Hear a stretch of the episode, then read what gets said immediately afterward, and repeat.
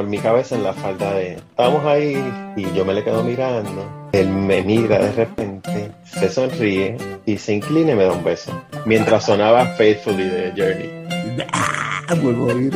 Puta, se gritó una mujer, dijo. No. De los audífonos voy al baño y encuentro a la Coco desnuda, tirada a la, a la ducha, en un vómito enorme. Y vos, ¿qué putas? Le digo así. ¿Qué puta estás haciendo? Le dije. Bienvenidos al podcast Cucubano número 314. Esta semana yo tengo unas cosas así medias esquizoides. Tengo varios audios que me enviaron y quería ponerlos. Unos son contestaciones a episodios anteriores, otros son historias que pedí sobre universidad, ¿verdad? Asuntos de la universidad. Y tengo una historia que me envió un compañero que me dijo, bueno, él, es, de todo, ¿verdad? Él está en Patreon, él está en el grupo de, de Telegram de Cucubano y él me mandó un audio porque me dijo que yo debía pedir historias de Halloween, historias tétricas, historias raras, cosas extrañas que nos hayan ocurrido y eso fue como, yo lo que le dije fue, si quieres que ponga esa historia, mándame una tú primero y él me envió una, así que eh, eso lo quiero decir como una exhortación a que si tienes alguna historia así de algo raro que le haya ocurrido, alguna cosa de miedo, ya sea sobrenatural, del más allá o del más acá, ¿verdad? Alguien que lo fueron a saltar en un momento dado, usted se cagó encima, ese tipo de cosas. Pues esas historias me las pueden enviar y las voy a estar poniendo, ¿verdad? Ya que estamos en el mes de octubre, llegando casi casi a Halloween. Así que si tienen historias sobre eso, me las pueden seguir enviando. Y historias de la universidad, pues todavía estoy recibiendo. Si quieren enviármelas, también las pongo por aquí. Si no las pongo en un episodio completo, pues las pongo en episodios al final o lo que fuera. Así que eso, eso está por ahí corriendo. Así que eso es lo que vamos a hacer en el día de hoy. En el día de hoy eh, solamente le voy a poner estas tres cosas que me han enviado, estas tres historias.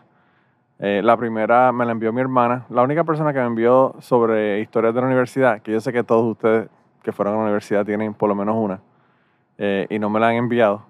Eh, pues esta historia me la envió mi hermana. Yo sé que para algunos van a estar bien contentos porque les encanta escuchar a mi hermana hablar en el podcast. Hay algunos que les gusta escuchar a mi hermana más que a mí.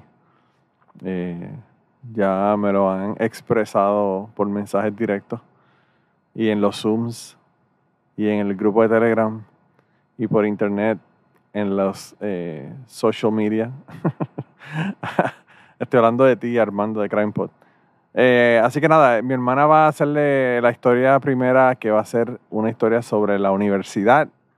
Y bueno, pues los dejo con mi hermana para que ella les cuente qué fue lo que, en lo que pensó cuando yo pedí las historias sobre experiencias en la universidad pediste historias de la universidad y yo en la universidad fui bastante pendeja. Y en mis historias, al lado de esas historias tuyas de, esos amigos tuyos allá, de lo que hacían en Mayagüez y robándose letrinas portátiles, etcétera, eso jamás, ninguna historia llegaría a eso. Pero bueno, cuando dijiste de los profesores, me acordé de cuando yo empecé en la universidad yo era bien nerd y estofona y yo tenía buenas notas y entonces tomé en la UPI en Río Piedra, todo el mundo entra a estudios generales. Ahí no importa a qué facultad tú vas, vas empiezas en estudios generales. Solamente los que van para administración de empresas pueden tomar eh, cursos eh, de matemática en, la, MECU, el, que es el primer la primera matemática de administración de empresa, contabilidad, etc. Los de naturales tienen que coger un examen que llamaban el examen, el grupo de los 100, que era eh, los estudiantes tomaban ese examen y los que pasaban el examen podían coger ciencias y matemáticas ya en naturales. O sea, no tenían que coger ciencias biológicas, sino que cogían biología, física, precálculo, cálculo depende pues, de, de, lo que fueran a estudiar y de la de lo que pasaban los que pasaran en el examen y las clases que tú encontraras. Y yo pues entré en ese grupo de los 100 pero yo cogí el examen tarde porque cuando lo dieron yo estaba de viaje y cuando regresamos hicieron otro grupo entonces ahí lo tomé. Cuando me hicieron la matrícula, porque ese primer año la universidad te da la matrícula hecha, pues los cursos eran los que me dieron, no pude escogerlos. Y obviamente las secciones peores, porque pues de todos los, cursos, los mejores cursos los habían cogido los que habían cogido el examen en, el tiempo que era. Así que a mí me tocó una clase de precálculo que solamente habíamos como, como cuatro o cinco estudiantes de primer año. Los demás eran gente de tercero, de cuarto año. Siempre me acuerdo de la muchacha que estaba estudiando pedagogía. No sé si sería que era de ciencias o algo, sé que tenía que coger precálculo. Y se había dado de baja ya dos veces, estaba a punto de graduarse y sin esa clase no se podía graduar y tenía que pasarla. Y entonces yo, prepa, primer año, Jiberita de Utuado, que mi, mi, clase graduando eran 29 estudiantes, caer en la, en la Universidad de Puerto Rico de Río Piedra, que eran 20.000 estudiantes, era como una cucaracha en baile de gallina. Y oyendo todos esos, cuentos, pues más asusta todavía. La cuestión es que viene la maestra el primer día, primer día de clase, y dice, ¿tienen el libro? todo el mundo se miró porque todo el mundo, o sea, ¿qué libro? O sea, nadie sabía ni qué, ni qué libro iban a, usar. Y ella pidiendo el libro el primer día. Y dijo, están fritos. Tiene, el libro está, nos dio el nombre del libro, llenamos las tarjetitas con información, con el número de teléfono, con el número de estudiante, etcétera. Y nos dijo, bueno, pues para la próxima clase tengan el libro. Buscamos, fuimos corriendo a buscar el libro a la próxima clase, ella cogió, abrió el libro y dijo, este primer capítulo se supone que ustedes se lo sepan. Este primer capítulo es, como un repaso, pero vamos a empezar en el segundo. Y pasó el, primer capítulo completo y empezó en el segundo capítulo. Cuando yo me puse a hojear el primer capítulo, era todo lo que me habían dado a mí en el año, en un año de escuela superior de matemática avanzada que me dieron a mí. Eso que me dieron allí era el primer capítulo de ese libro. Empezamos en el segundo. Ella dijo, esta clase es muy grande para ser una clase de matemáticas. Aquí hay muchos estudiantes. Y yo dije, mm, nos jodimos. Efectivamente, ella daba en la, Universidad de Puerto Rico, no sé si en las otras lo harán, dan lo que son los departamentales, exámenes departamentales. Es que las ciencias y las matemáticas y también algunas de, de matemáticas de, contabilidad, dan esos exámenes que es el mismo examen para todos los estudiantes un día. Eh, establecen generalmente por la noche.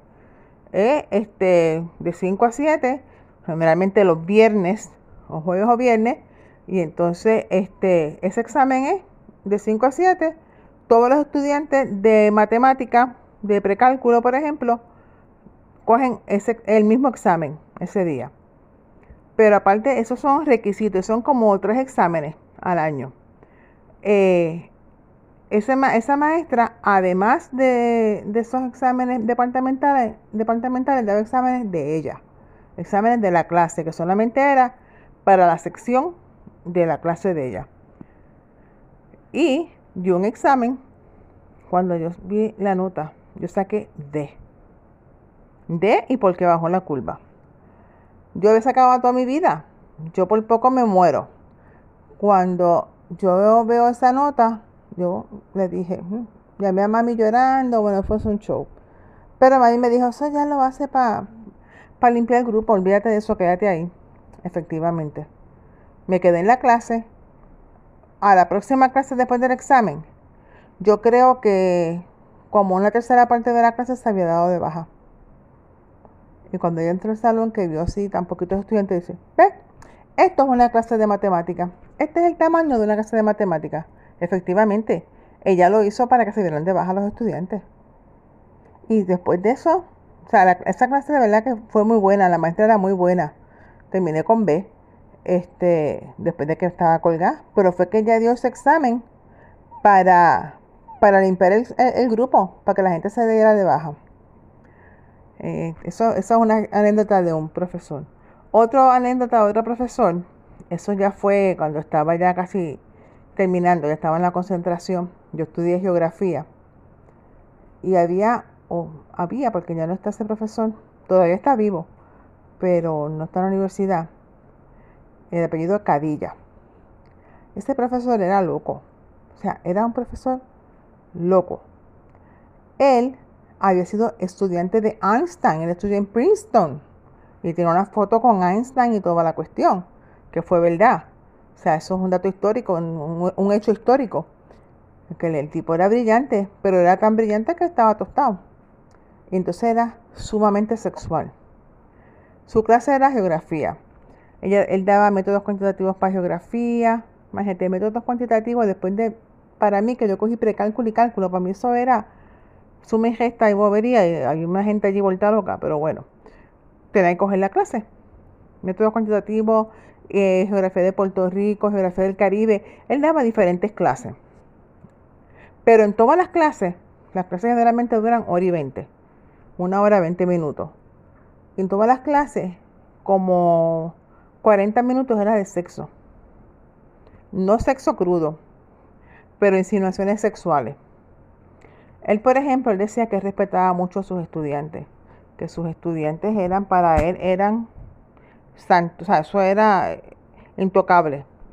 Y que por eso él no hacía, vía, ¿cómo es este? Expediciones a cuevas. Porque en las cuevas está oscuro, tienen que estar cerca, la proximidad, la oscuridad, él no, él no podía, él, él no podía eh, asegurar que no iba a intentar algo con alguna de sus estudiantes y eso era sagrado. Así que es por eso él no hacía expediciones a cuevas. Y entonces el tipo, por ejemplo, una de las cosas que él decía era que Guánica, la bahía de Guánica, todos los que son de Puerto Rico saben dónde está la bahía de Guánica, en el sur, por donde entraron los americanos en el 1898. Pero él decía que la bahía de Guánica parecía una vagina. Mira que yo he mirado mapas de la bahía de, de, Guánica y he, mirado diagramas de, del sistema reproductivo femenino. Y en ningún lado, pero él decía, él siempre decía que la, bahía de Guánica era, parecía una vagina. Y así por el estilo. Se pasaba diciendo poca vergüenza y cosas así. Y entonces, yo creo que hoy día hubiera sido, yo creo que no hubiese aguantado la clase a, la primera le hubiesen hecho cargos y no sé qué. Pero nunca nadie que yo sepa le hizo cargos ni... Todo el mundo se quejaba de él, pero nadie yo creo que llegó a tomar acción sobre eso. Y así estuvo, o sea, todo el mundo, que todos los que estudiamos geografía para esa época de los 80, todo el mundo tenía en cuenta de Cadilla. Otra vez, él cogía y ya él estaba, no mayor, pero tendría como sus 60 y algo sentir algo. Y nosotros éramos adolescentes. Y entonces él decía, una vez llegó como con un rash en la cara. Tenía como la cara como roja, como con pelotitas, como una alergia. Y entonces él vivía en Santurce. Entonces el profesor, ¿pero qué le pasó? No, no. Es que parece que estaba borracho anoche y me caí en la serie. Parece que algún perro me, me orinó la cara y por eso me dio eso disparates así. Y le digo, la mitad de la clase era de disparate y de, y de cuento y de cuando él estaba en Princeton, porque siempre es así, Princeton, con Einstein, él nos traía fotos y todo. Y en su momento era guapo, pero en aquel momento ya estaba, estaba feo, pero en su momento era muy guapo. Y nada, él estaba divorciado, tenía dos hijos que no querían saber de él. La cuestión es que hace como dos años, como no, como tres años o cuatro.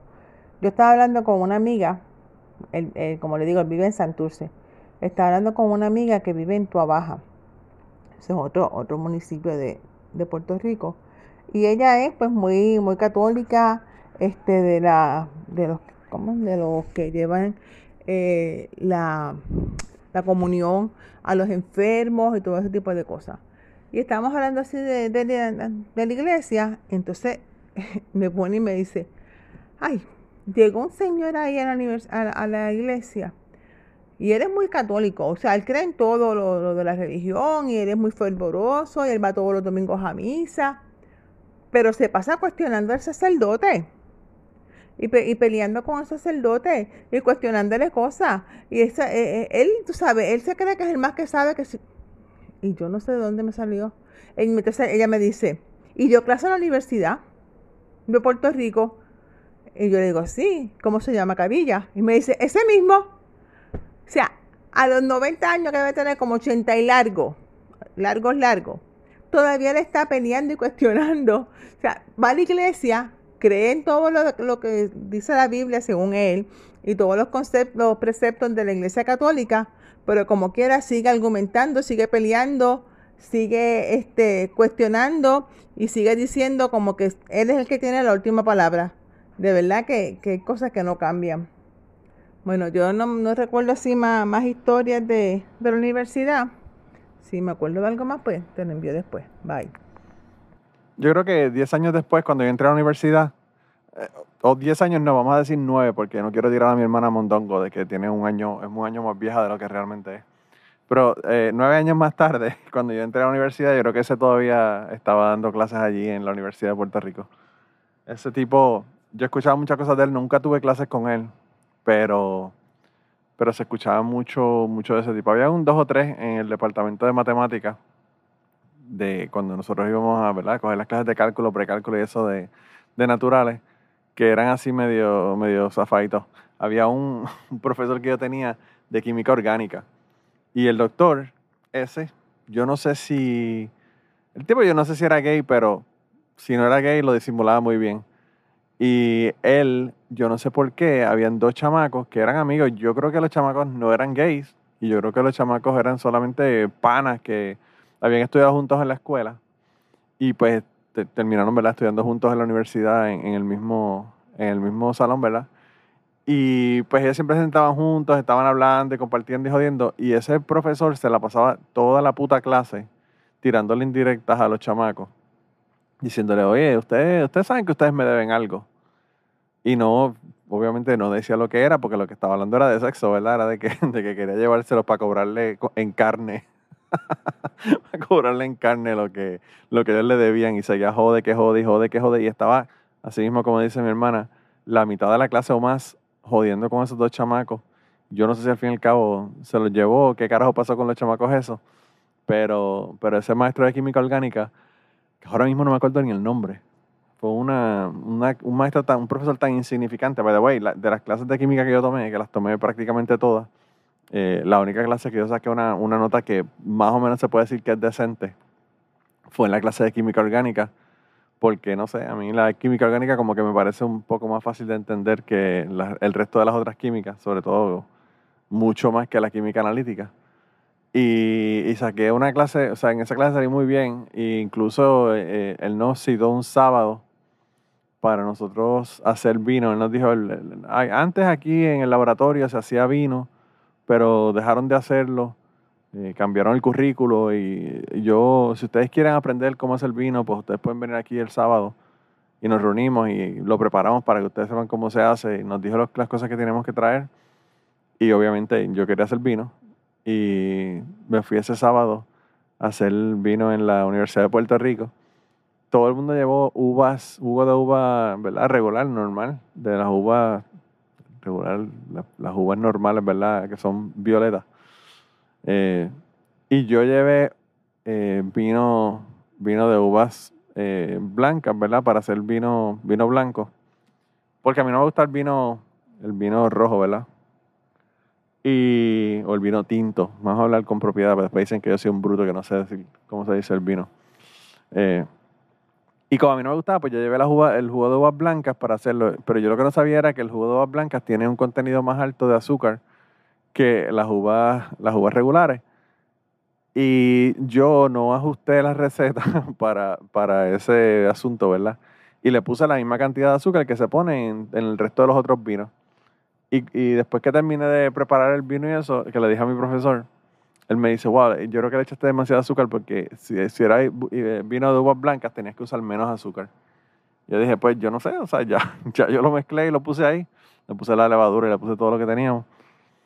Y de todas las botellas que se pusieron de vino para hacer el vino, la primera que empezó a botar burbujas de, ¿verdad? Que estaba ocurriendo la, la- la reacción de, de la levadura eh, fue la mía porque pues con la cantidad de azúcar que tenía, pues empezó a hacer la reacción bien rápido. Y después de los 14 días o 20 días, no me acuerdo cuánto tiempo fue el que tuvimos que dejarlo, eh, el vino, el vino mío yo creo que era como ron 151, porque tenía una cantidad de alcohol tan y tan y tan alta, que cuando yo se lo daba a probar a la gente, lo probaban y no querían tomárselo porque era demasiado, demasiado heavy en alcohol y es por, bueno, obviamente por la cantidad de azúcar que tenía. Pero, pero sí, o sea, eh, ese profesor era un profesor súper super weird, you know? se la pasaba siempre tirándole a los estudiantes y jodiendo con ellos. Yo tuve unos cuantos, unos cuantos profesores de la universidad que estaban bien locos para el carajo. Yo tuve un profesor de estadística que estaba bien loco para el carajo también. Eh, que, que yo no sé, él casi ni daba clases, se ponía a hablar de cosas de estadística, pero se ponía a hablar más de política y de otras cosas que, que de estadística. Eh, yo, mis profesores fueron bien peculiares, bien, bien peculiares. Yo tuve una profesora de, de precálculo, de precálculo de cálculo, yo creo que fue de cálculo, en la universidad que era rumana y la tipa era rumana y daba la clase en inglés con acento rumano y yo no entendía, ni entendía la matemática ni entendía, ni entendía lo que ella quería decirnos. Eh, fue una cosa bien extraña. Wow. Eh, pues mira, esa es la, historia de mi hermana de la universidad. Mi hermana también me mandó un comentario de algo que, le hizo pensar uno de los podcasts anteriores que, yo tengo. O sea, que yo tuve ahí en hace unos, unos tres semanas, me parece, tres o cuatro semanas atrás. Eh, pero eso, ese comentario se lo voy a dejar para el final. Lo que voy a hacer ahora es que le voy a poner una, una historia que me enviaron. Eh, eh, hay un chico de un chico de Patreon que me envió esta historia y me, me, dijo que si yo no había pedido historias de, de, Halloween, ¿verdad? Historias de la noche de brujas por ser octubre, ¿verdad? Y yo le comenté que yo en años anteriores he hecho eso, pero no había pedido este año porque nunca me han enviado historias de, de, de misterio o de nada de eso. Y pues como no me habían enviado nunca nada, pues dejé de pedirla. Y entonces, pues eh, él me dijo, ah, pues yo te voy a mandar una. By the way, me, me dijiste que me ibas a enviar otras también, eh, Mr. Mr. Haddock. Y, y, no me has enviado ninguna, así que mira, eh, ponte para tu número y mándame más. Pero él me envió esta historia, fue algo que le pasó que, que, nunca lo pudieron explicar, una cosa bien extraña. Eh, así que le voy a poner la historia que él me envió y luego entonces regresamos a mi hermana para que nos hable de, de lo que le hizo pensar ¿verdad? sobre las amistades del pasado en un episodio que yo tuve anterior. Así que vamos a escuchar la historia, la historia esta de, de las cosas raras que ocurren. Hola Manolo, saludos. Y espero que estés bien y nada, y saludos a todos que nos todos los que nos escuchan, ¿no? Nada, te quería contar esta pequeña historia que, no sé, yo la llamo como un misterio sin resolver, no sé, que algo, sí, es algo paranormal, no sé, I don't know. Sucedió hace mucho tiempo, yo, yo era un niño, estaba, creo que estaba en la escuela elemental, um, creo que estaba en quinto o sexto grado, no recuerdo bien. Este, pero nada, eso fuera. Obviamente vivía en, casa de mis padres, en Puerto Rico. Entonces, mi cuarto, yo dormía solo. Mi cuarto para ese, para ese entonces eh, quedaba. Era de los primeros cuartos de que, estaba al frente de la, de la casa, ¿no? La ventana no quedaba obviamente al frente de la casa, pero las ventanas, o sea, las primeras ventanas del lado eh, derecho de la casa, pues era la, de mi cuarto, ¿no? Era muy cerca a lo que es la acera, ¿no? De, del, o sea, la acera frente a la casa. So, so la, historia fue, eh, era, creo que en 10 semanas, sí, le recuerdo porque el otro día había, tenía, o sea, fui a la escuela. So, sucedió algo que yo nunca me enteré. O sea, me lo me entero al otro día en la mañana cuando mi madre me lo comenta. So, ella me cuenta que eran las horas de la madrugada. No, no sé la hora exacta, ¿no? Pero era, era bien tarde, ¿no? Porque todos estaban, estaban durmiendo. Eh, entonces ya me comentaba que escuchaba en las horas de la, de la mañana, de la madrugada, ¿no? Perdón, eh, que, me, que me llamaban que me llamaban mi nombre al frente de la casa. la voz venía eh, el llamado venía de, hacia el frente de la casa, ¿no? Me llamaban, Ricardo, Ricardo. Pero ella me comentaba que la voz de esa persona o alguien que me estaba llamando a esa hora de la madrugada era muy familiar. Ella me decía que se parecía a una voz de un, de un compañero, un amigo mío, que por cierto vivía ahí cerca de mi casa. Vivía como unas tres calles atrás de, de mi casa, ¿no? Pero sí, yo me pasaba mucho con él. Eh, ¿sabes? Mi mamá lo conocía, por eso que como ella pudo reconocer la voz. Ella me indica, no sé si fue la única persona que lo escuchó, por lo menos ella fue la que se levantó, ¿no? De la cama y porque estuvo curioso, contra, mira la hora que es, están llamando, están, llamando a mi hijo y qué raro y como que esa, esa voz yo la, la conozco, ¿no? Ella me comenta que salió entonces eh, a, a la sala de la casa, que estaba en las ventanas. En la casa había, para ese tiempo creo que eran, eran unas ventanas de cristales. Entonces ella se asoma, pero, o sea, corre las cortinas, se asoma, pero no había nada, no había nadie. Eso sí, ya habían dejado de llamar. Parece que me llamaron como varias veces, ¿no? Eh, pero que se detuvieron de llamar cuando ella se levantó. O sea, el momento de el recorrido de eso de que sale de su habitación y llega a la sala, ¿no? El frente y se asoma por la ventana, pues ya no había nadie. O sea, le estuvo curioso como que, contra que, que está llamando a mi hijo. o sea, y, mi hijo menor, ¿no? Pequeño, ¿no? De escuela elemental nada, ella le estuvo curioso y se acostó a dormir y así. Al otro día en la mañana ella me pregunta como que, ¿tú no escuchaste nada? O sea, ella me dice como que, ¿estás viendo el Mr. Video? Sí, sí. Ah, by the way, este, ella me, dijo que, que, que luego que, de que no vio, o sea, luego de que, que se asomó por, por la ventana, ¿no? Y no vio a nadie, ella abre la puerta de mi cuarto y, y ve que yo, o sea, yo estoy ahí. Este, y nada, y me encontró que estaba totalmente dormido. So, anyway, entonces en la mañana ella me pregunta, ¿ah, ¿dormiste bien? Este, yo, normal, yo, sí, sí, bien, como siempre. So, ella pregunta, no, que me, me, me indica lo, que sucedió. O sea, como, mira, yo escuché a otro niño que me pareció la, la voz de, de, tu amigo. Él se llama Alejandro, ¿no? Me acuerdo, Ale, le decíamos. Um, y me time, estuvo radio. ¿A qué hora? Wow, de madrugada. weird.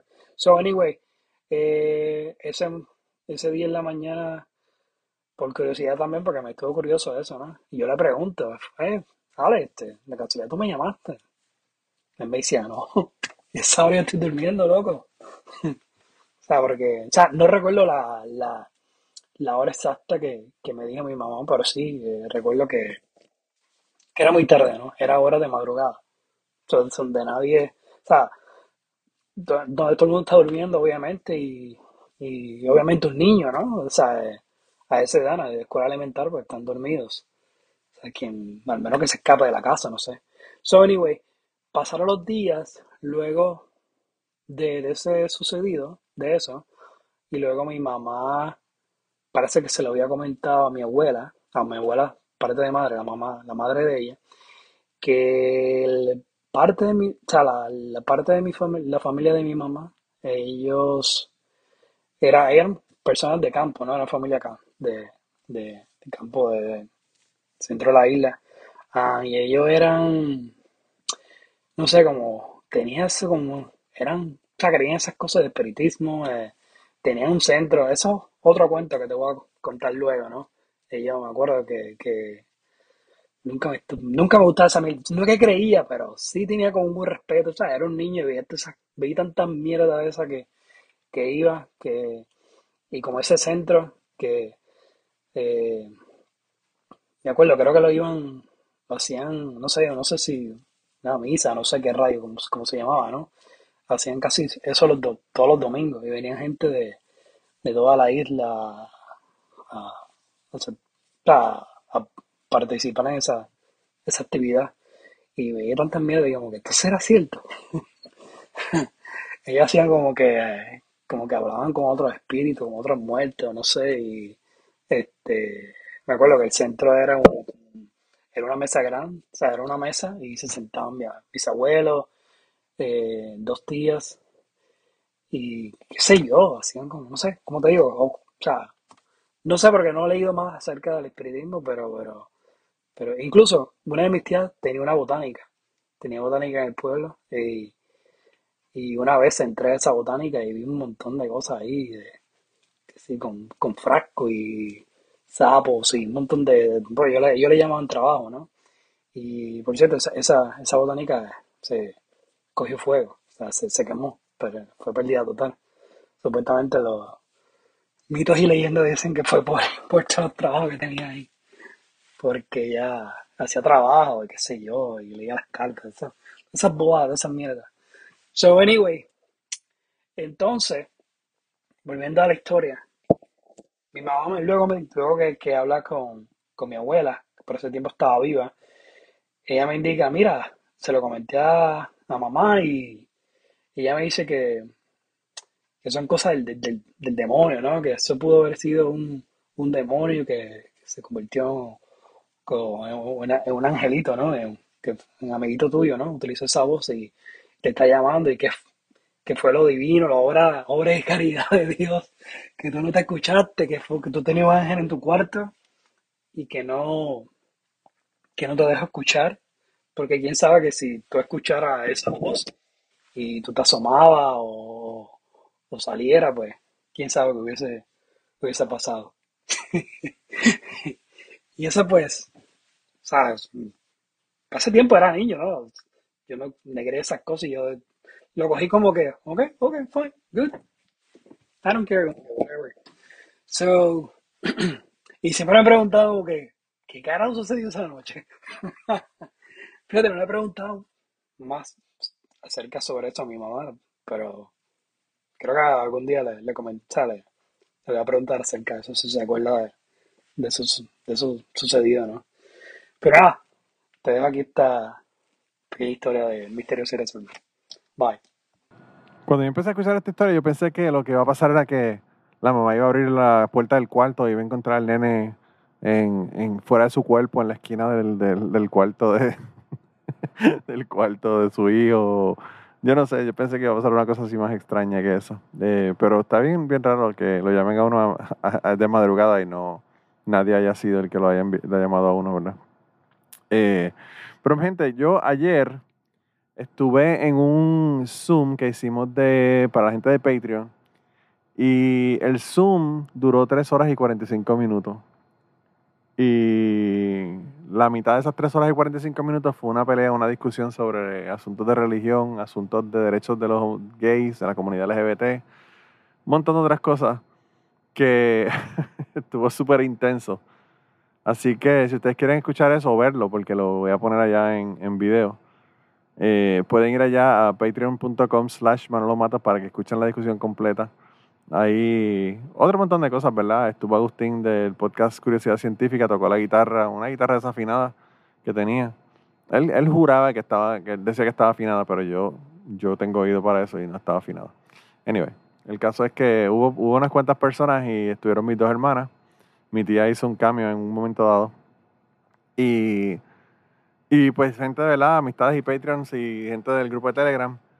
Así que si quieren dar la vuelta por allá y escuchan eso, lo que voy a hacer ahora es que le voy a poner un pedacito para que ustedes oigan el revolú, el crical que se formó en el, en el Zoom eh, del Patreon pasado, para que si les interesa el tema y les interesa ver el, toda la discusión que hubo y las cosas que se dijeron, pues puedan ir allá y, y ver qué fue lo que ocurrió allá en el Patreon.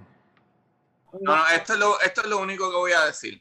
El problema con todas las religiones, especialmente las religiones que creen en la Biblia, que creen en un libro, que creen en un libro que nadie fucking escribió, ni la gente que le dedica los capítulos escribió. O sea, cuando tú lees whatever que se yo que carajo, según San Pablo, San Pablo no escribió esa mierda. Nadie pero sabe eso no tiene nada que ver, o sea, ¿qué tiene que ver? No, no, no, no, no, pero eh, déjame formular mi punto. Déjame formular mi punto. Déjame formular mi punto déjame formular mi punto. Mi punto es que de acuerdo a lo que Mirza eh, cree, Muriel cree y todos los fucking religiosos creen y la gente que cree. Amoroso con la gente creyente. No, porque, No, no, porque no, no. Muriel- Eh, no, no, Muriel cree escucha, que escucha. los matrimonios gays son válidos y que, y- o sea, Muriel cree diferente a mí. Ok, Ok, pero está bien, deja que, que establezca la premisa. ajá. Pero dale, continúa. eh, eh, ese es el problema, que no dejan hablar, puñeta. Pero anyway, eh, ok. Mi punto es, mi punto es que los que creen en religiones, no importa la fucking religión que sea, sea porque tú crees una religión porque es la Biblia, o sea porque tú crees una religión porque un cabrón dijo que el espacio cayó al suelo, no sé qué puñeta, no importa la religión que ustedes crean, ustedes crean una religión basada en un material que no está probado científicamente y no está probado, eh, no importa las maneras que ustedes puñeta quieran probarlo, o porque dentro de sus ideas de lo que se supone que es la religión, es lo que se supone que es lo correcto, lo cual lo que está correcto no es bullshit, es un carajo. Lo único que podría demostrar lo que sería perfecto por la humanidad es no fucking matarnos y tratar de buscar maneras de sobrevivir en este planeta y nosotros como humanos no descabronemos el planeta lo suficiente para poder sobrevivir lo suficiente. Pero volvamos entonces al punto que, por ejemplo, Mirza dice, en cuestión de los homosexuales o lo que sea, de acuerdo a lo que nosotros entendemos, es como que, ok, los homosexuales, eh, bueno, si no están, eh, ¿cómo es? Eh, afectando lo que yo creo, pues está bien. O pueden venir y visitarme después de que no hagan estas cosas enfrente mío. O whatever, como que después que no se besen y estén jodiendo, ok. Pero es que todo eso, todas esas mierdas siguen siendo basadas en lo que ustedes creen por lo que dice, lo cual anyway tampoco lo dice, pero lo que ustedes dicen o sus pastores les cuentan o sus sacerdotes, lo que puñeta sea que ustedes creen, que les dice la Biblia. O sea que ustedes están asumiendo que una mierda de fucking libro, lo cual no hay prueba alguna, si va históricamente, no hay Está bien, prueba pero, pero, pero hay gente que cree un montón de cosas que no, que no tienen, que no tienen sentido y, y las creen. Eh, Pero déjalo que cabrón. termine. Ajá. Déjalo que termine. No, eh, eh, no, no, pero, eh, no, pero lo que dijo Manolo es parte de lo que estoy diciendo. Por Puñeta, eso, por eso, pero. Todo el mundo cree en una mierda de libro, en una mierda de libro, lo cual el libro no hay manera de probar que lo que dice el puto libro es real. Pero todo el mundo cuando te hace un argumento de lo que ellos creen, te dicen, no, porque esto es así, whatever, y qué sé yo, qué carajo. Sí, porque lo dice en la Biblia. O sea que tú estás asumiendo que lo que dicen es una mierda de libro, que puede ser igual que los libros que yo escribo, que me los saco de mi puta mente, y un hijo de puta en algún momento decidió, ah, la religión de lo que vamos a creer es basado en lo que dice en la exploradora de Titán, de que había unos monstruos de jodienda, qué sé yo qué carajo. Cabrones, la puta religión es basada en un libro de fantasía que asumimos que es verdad. Y no, que- no quiero, no quiero faltarle respeto a, a Mirza ni, ni a Muriel, y yo sé. que Muriel y Mirza no creen exactamente en la misma cosa, pero el problema es de que las leyes, las leyes que seguimos día a Oh día, la, la- bájale. cállate, las leyes, no, puñeta, es que lo que, lo que pasa es que las fucking leyes, las leyes de hoy en día que se hacen, y es una pena cabrona, las leyes, las fucking leyes, hablemos de Texas, las fucking leyes que se hacen al ser humano están basadas en un fucking libro, en un fucking libro de fucking fantasía que asumimos que es real. Cabrón, eso es una fucking loquera. Está mal con cojones. ¿Cómo carajo tú me vas a decir a mí que un cabrón libro que dice que hay leyes, hay leyes de cómo hay que tratarlo? Dale, dale, que dale una Mira. Mario, dale una Mira. Mira, yo, yo, yo tuve, yo tuve un, yo tuve un podcast sobre ateísmo que todavía sigue después de yo haberme ido.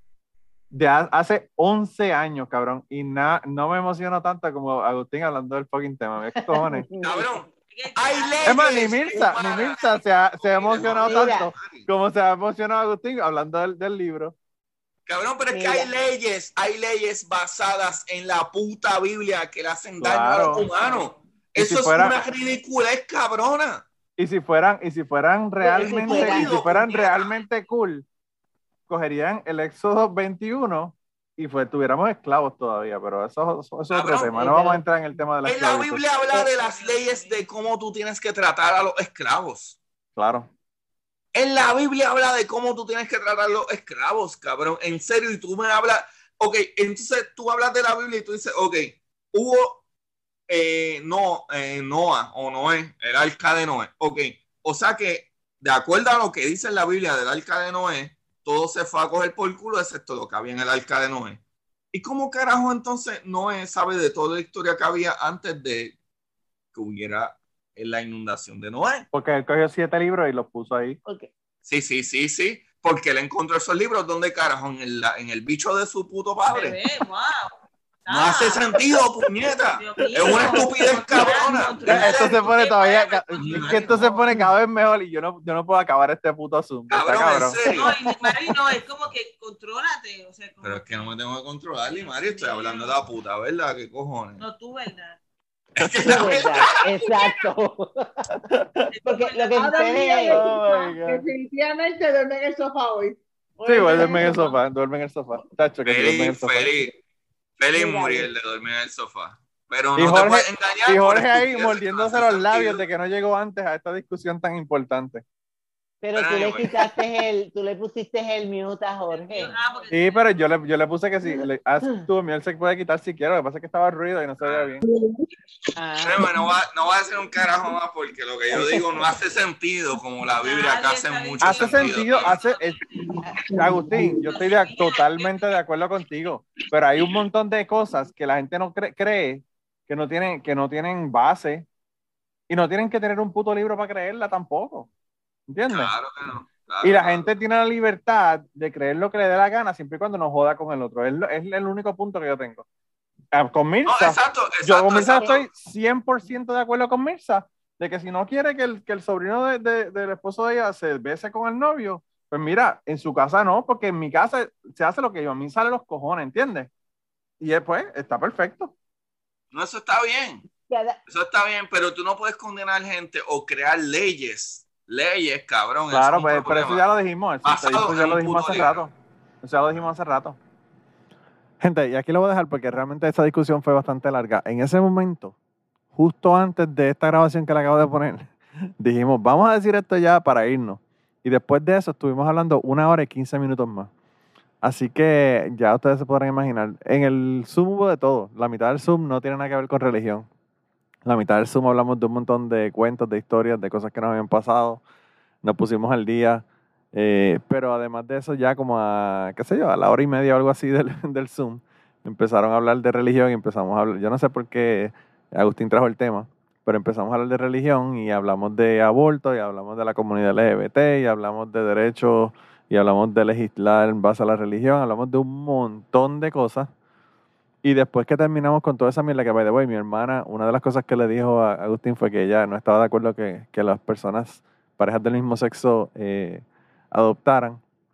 Después que discutimos y estuvieron hablando todo ese tiempo, cuando terminamos en el Zoom, mi hermana me llamó inmediatamente y me dijo que ella lo que estaba era troleando a Agustín porque ella no tiene problemas con que los gays eh, adopten, adopten a, a niños.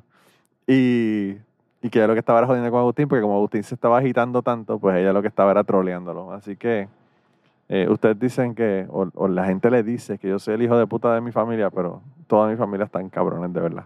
Pero anyway, el Zoom estuvo de verdad que buenísimo.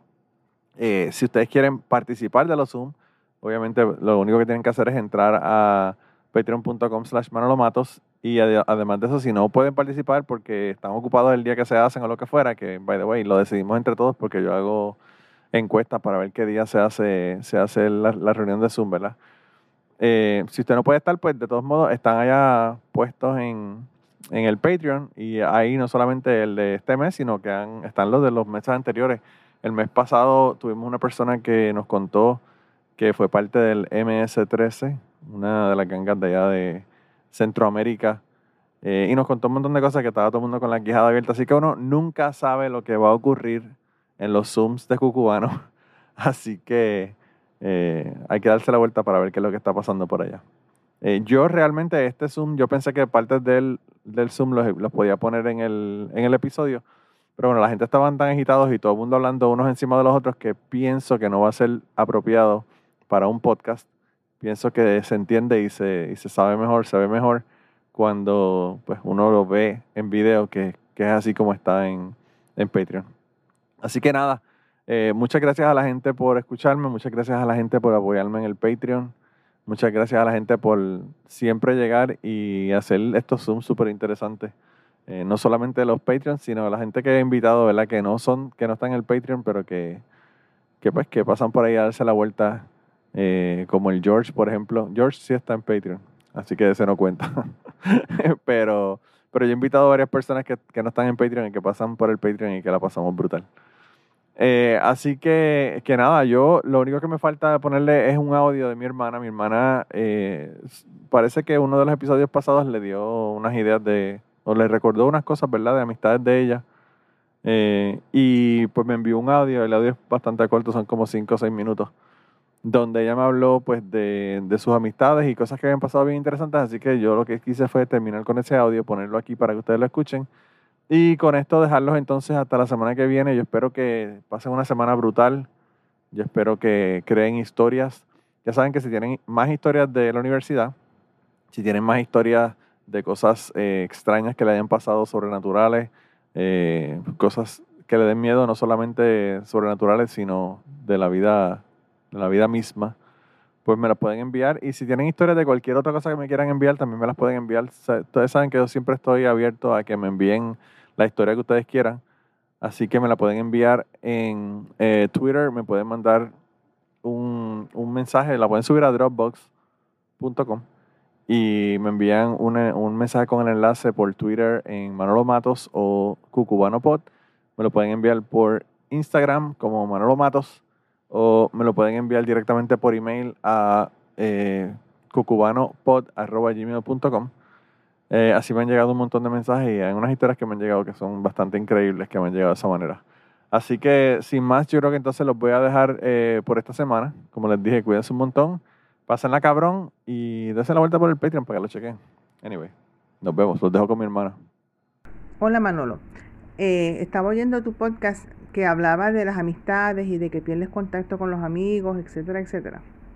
Y yo realmente de mi grupo de escuela superior, como éramos tan poquitos, más o menos todos sabemos qué ha pasado unos con otros.